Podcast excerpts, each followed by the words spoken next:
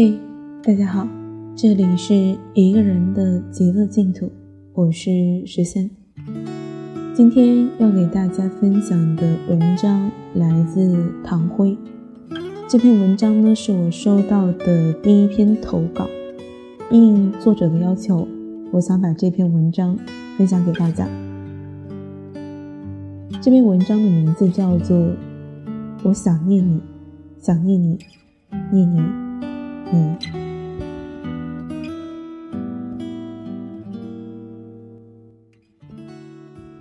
又是一个寂静的夜晚，姐姐，我想你了。每每想到你，想到那些画面，眼泪就不由自主的夺眶而出。姐，你走了，也带走了我满心的期待和对那段回忆的眷恋。姐。你原本有很好的生活和温馨的家庭的，你从未向命运屈服过。尽管从一开始妈妈就反对你的婚姻，但那是你的选择，是你认为幸福的事情。那时我不懂事，只看到那间不知道属不属于你们的半间茅草屋承载着你所谓的幸福。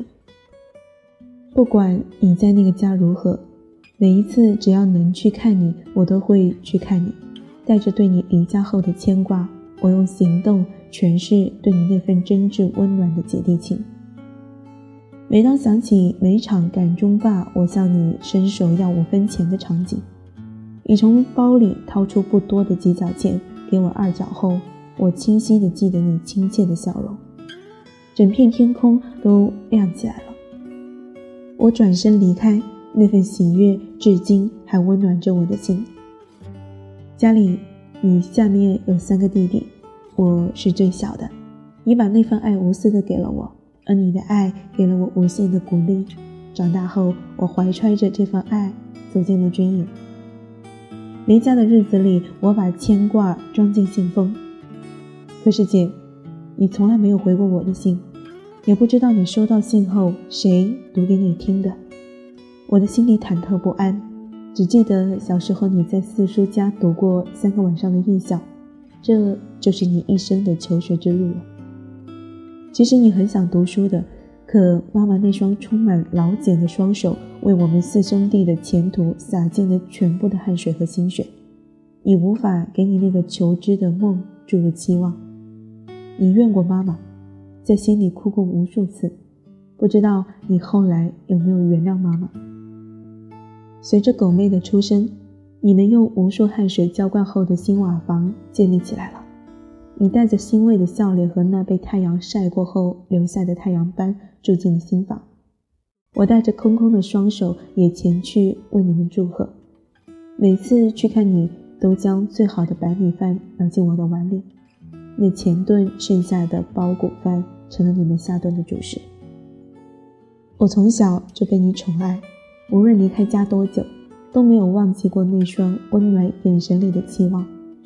退伍回家后，匆匆和二哥看你一眼，便开始了对未来梦想的追求。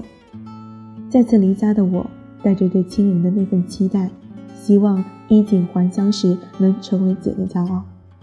可每次电话里妈妈诉说你生活的种种不幸时，我的心就被牵痛，像刀割一样。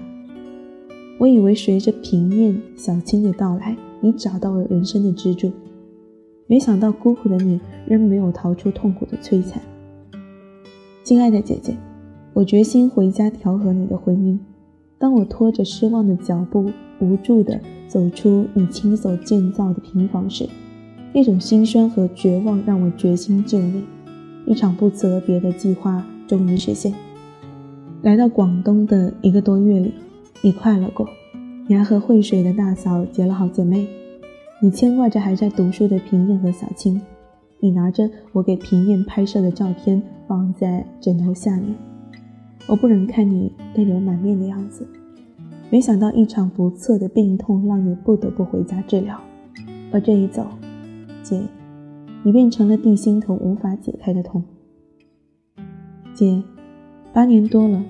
人家八年抗战都结束回家团聚了，而你却带着那么多未了的心愿和千万个不甘的心离开了我们。知道你离开的消息时，我大哭了一场。我不知道年迈的妈妈在白发人送黑发人的惨景中是如何挺过来的。娘家人集中全村人去评理，气愤的妈妈将送给你的嫁妆全部砸碎，大哥也用拳头来将给你所谓幸福的他摧毁性的打击，企图以此来缓冲心里的痛和为你惨遭不幸还以颜色。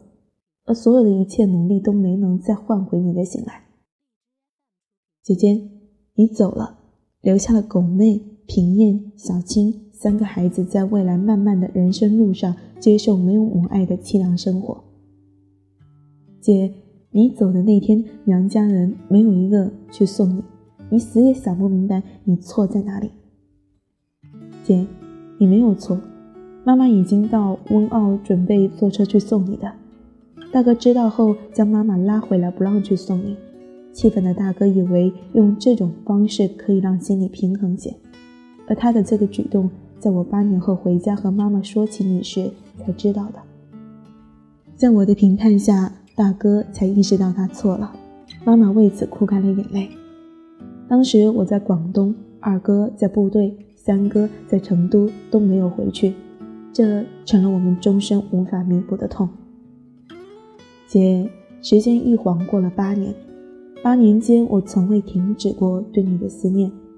在我的心里，姐你没有走，因为我没有看到，直到去年因身体不适回家休养期间才去看你。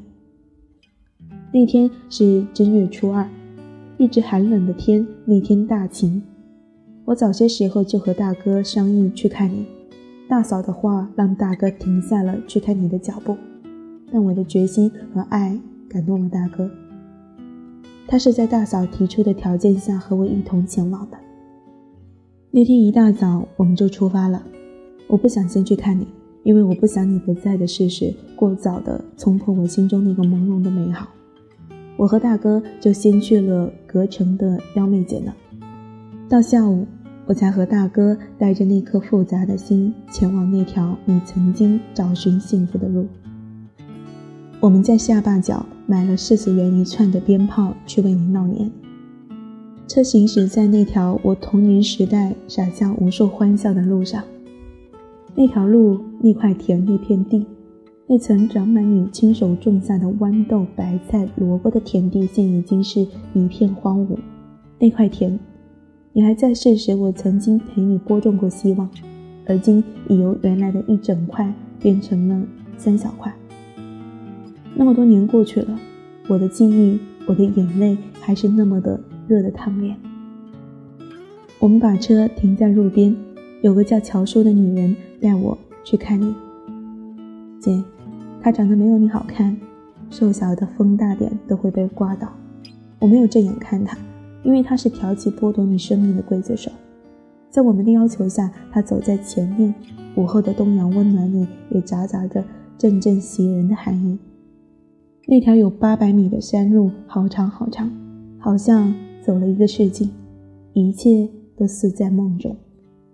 一路上，我紧握着拳头，我知道他有错，但错的不多。而他那个答应给你幸福而又挥舞屠刀的家伙，要是在，我一定替你出气。姐，那条山路好陡，我想你走了二十多年，也应该习惯了吧？你们原先立起来的瓦房已变成了荒地。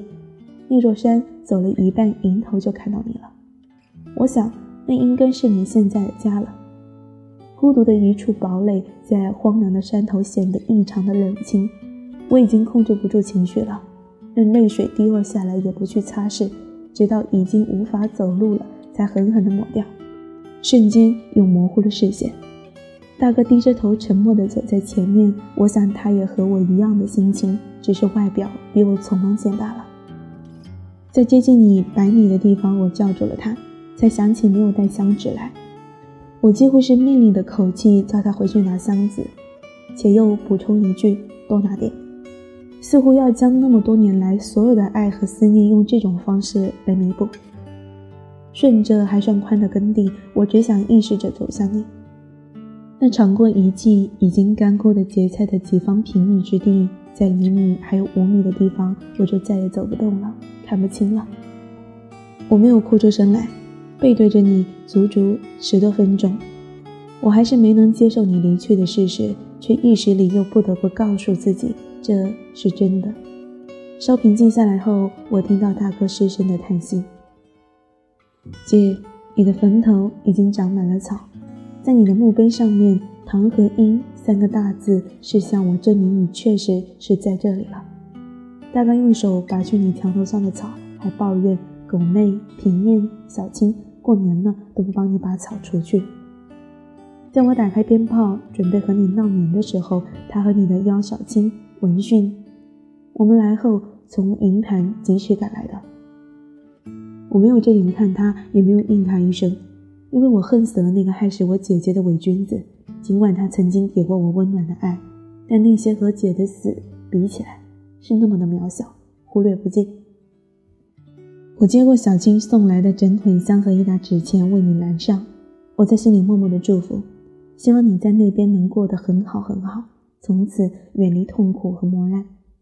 约四十分钟，我亲手燃起了鞭炮，那阵阵的脆响就像我的姐的呼喊，那腾起的硝烟就是当年那白米饭的炊烟，在心里永远不会散去。姐。下山后，路过你那用心血和汗水浇筑的平房时，我和大哥在小青几乎哀求下，我们都没有进屋里坐一分钟，因为我觉得你已经不在那个家里了，那里已经没有了爱和温暖。现在想想，或许是我错了。那个家还有你的骨肉狗妹平燕和小青啊，他们是你生命的延续。我们可以不做不吃饭，但送去温暖和爱，也是对姐你的心愿的支持。也是我们填补内心遗憾的一种方式。姐，放心，我已经和小青联系上了，她现在在福建工作，她很好，月工资两千多呢。狗妹也在福建，他们不一个厂，只是好像狗妹和平燕他们对小青有些淡。小青说她向狗妹问平燕的电话，狗妹没有给她。我会尽我的力量和责任帮助小青完成你未了的心愿的。姐姐，你放心，我们每个人都很好。姐，你呢？你过得还好吧？好了，今天的故事就给大家分享到这里。最后，感谢大家的收听，晚安。